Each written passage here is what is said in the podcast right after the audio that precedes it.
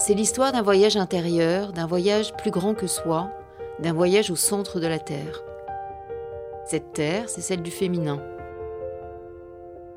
Trois femmes, trois chemins, trois voies. Nous vous racontons comment nous sommes arrivés aux portes de l'invisible. Il nous aura fallu près de 50 ans pour oser les franchir. Alors maintenant, qu'est-ce qu'on fait? Bah, Maintenant, on continue.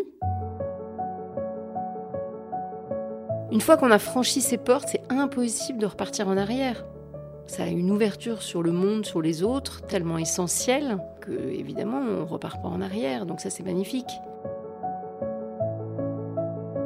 C'est comme si avant tu regardais le monde dans un sens et que tu retournais les miroirs et que tu regardais le monde à l'envers en fait et que tu te rends compte qu'il y a un autre regard à porter sur le monde. Aujourd'hui, moi, cette porte de l'invisible que j'ai franchie, que je franchis encore un peu plus tous les jours, j'ai choisi d'en faire quelque chose pour les autres et à mon tour d'aider les femmes. Maintenant, on fait quoi? Eh bien, on voyage, dit maman. Ça, c'est la fin d'un livre pour enfants que je lisais très souvent à mes filles quand elles étaient petites, qui s'appelle La tempête, écrit par Claude Ponty, c'est une petite famille de souris, un papa, une maman et une petite fille qui sont dans une très grande maison et qui attendent la tempête. Et en fait, la tempête est plus violente que prévu.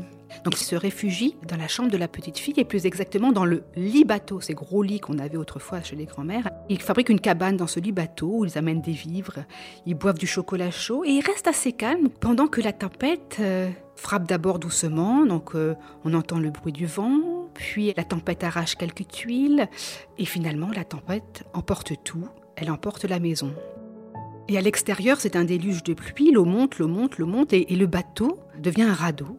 Et la dernière image, c'est ce radeau au milieu d'un océan, à la fin du déluge, où il ne reste plus rien, sinon cette famille au milieu de l'océan.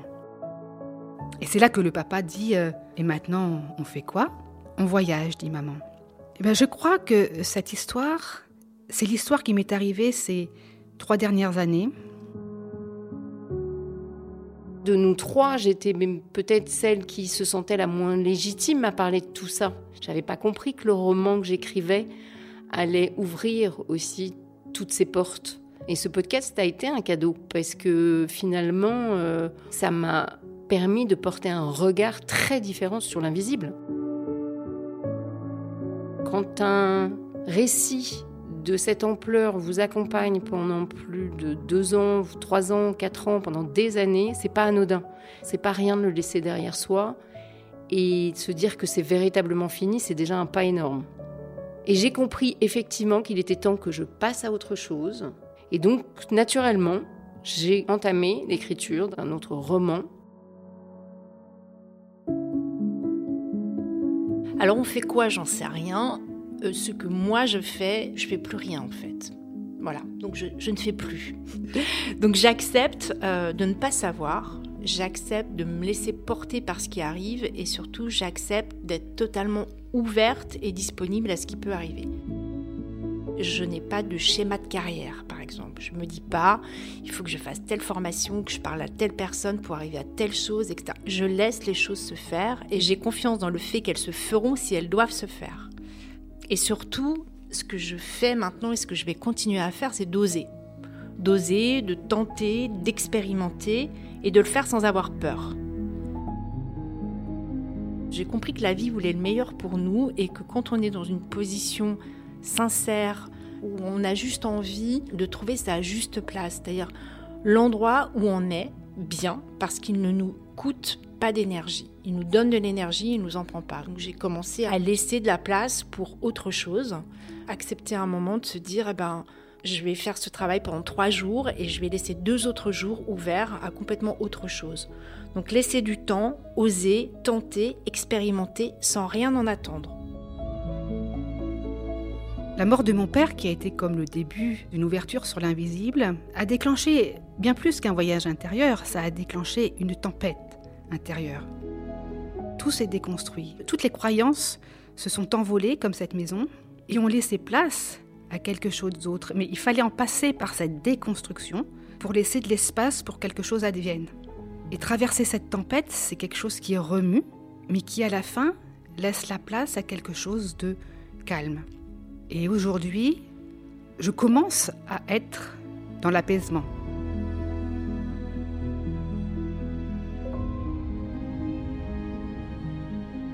Je crois qu'il ne faut pas être dans la force. Euh, quand on force pour que les choses se fassent, ça se passe pas bien. Si quelque chose doit se passer, ça se fera en fait.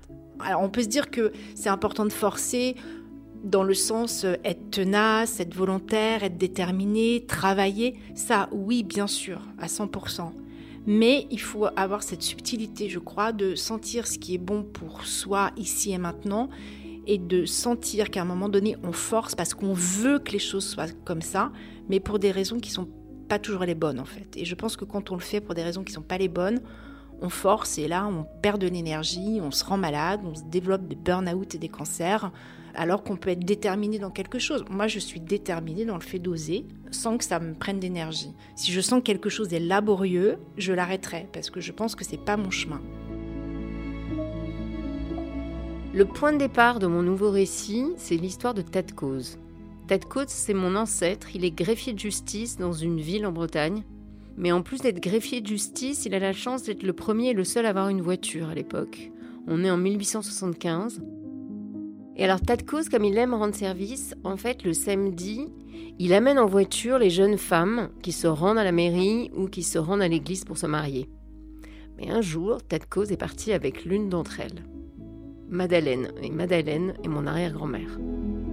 Donc c'est un récit qui, encore une fois, parle de ceux qui sont déjà partis, parce que je pense que c'est effectivement là où est l'espace de mon écriture en fait.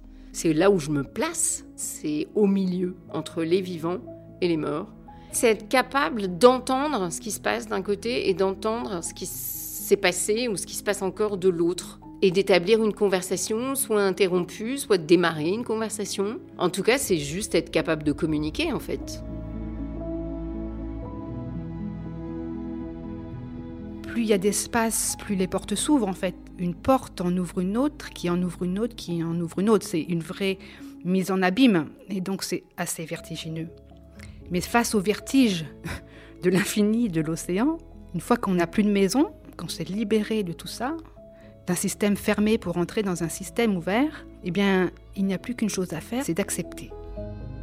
Et aujourd'hui, j'accepte de ne pas savoir ni pourquoi, ni comment, ni où je vais. J'accepte de me laisser dériver au gré du courant dans une barque beaucoup plus légère qu'avant. Parce que la vérité, c'est que dans cette obsolète que j'ai laissée derrière moi, j'ai aussi laissé une maison. On avait une maison qu'on avait achetée il y a 15 ans pour élever nos enfants. Et pendant le confinement, j'ai réalisé que cette maison était devenue un poids, une prison dorée. J'avais été très heureuse dans cette maison et tout d'un coup, je ne l'étais plus. Parce qu'une page devait être tournée et donc on a choisi de la vendre. Et quand on a pris cette décision, un énorme poids est tombé de mes épaules. Et à l'aube de mes 50 ans, je crois qu'il était temps vraiment d'alléger le poids parce que pendant 50 ans, on a le temps d'accumuler beaucoup de choses. Et au bout d'un moment, tout ça, ça empêche d'avancer. Voilà. Et donc, il faut se débarrasser, il faut tout larguer. Eh c'est ce que j'ai fait. Et aujourd'hui, je me sens beaucoup plus légère. Même si je ne sais pas où je vais. Aujourd'hui, ce qui se passe pour moi, c'est que je me rends compte que euh, cette dimension un peu d'invisible, de nouveauté pour moi, prend de plus en plus de place dans ma vie et j'y accorde de plus en plus de temps. J'aide de plus en plus de femmes, ça devient de plus en plus concret pour elles. Je me suis formée à un outil thérapeutique, la psychophanie, que j'utilise de plus en plus et je vois que les choses arrivent. J'ai tenté des choses et ça se passe bien, donc ça me fait dire que je suis sur cette juste place. Et ce qui a changé aussi, c'est mon rapport en la confiance en l'être humain. Dans une période où tout le monde est sceptique, tout le monde dit que la nature nous échappe, que tout nous échappe, moi j'ai une confiance euh, absolue dans l'être humain de plus en plus, parce que toutes les personnes que je rencontre ont des choses absolument formidables à dire, elles sont pleines d'espoir, toutes ces femmes ont envie d'aller vers du mieux, d'aller vers du juste, d'aller vers du sens. Tu vois plus les gens avec le même regard, tu deviens déjà beaucoup plus indulgent, euh, tu es moins dans le jugement parce que euh, les gens euh, te paraissent avec toute leur vulnérabilité, avec tout ce qui porte de leur vie passée, du transgénérationnel, tu vois ce qui les entoure, les absents qu'ils portent. Et tu vois qu'il y a une gravité humaine qui empêche la légèreté. Et converser avec l'invisible, c'est une question d'allègement. On s'allège. Tout d'un coup, tout devient relatif et tout d'un coup, la capsule humaine dans laquelle on est devient beaucoup plus légère. Et moi, plus ça va, moins je sens de poids. Je me dis un peu tous les jours, c'est maintenant que tout commence. C'est pas une posture, j'en suis assez convaincue et j'espère surtout ne pas me tromper parce que quand l'invisible s'en mêle, ça sonne toujours juste. Ouvrir ses portes vers l'invisible, ça sert à quoi finalement? Bah, Ça sert à vivre en accord avec soi-même. Ça aide à mieux vivre, tout simplement.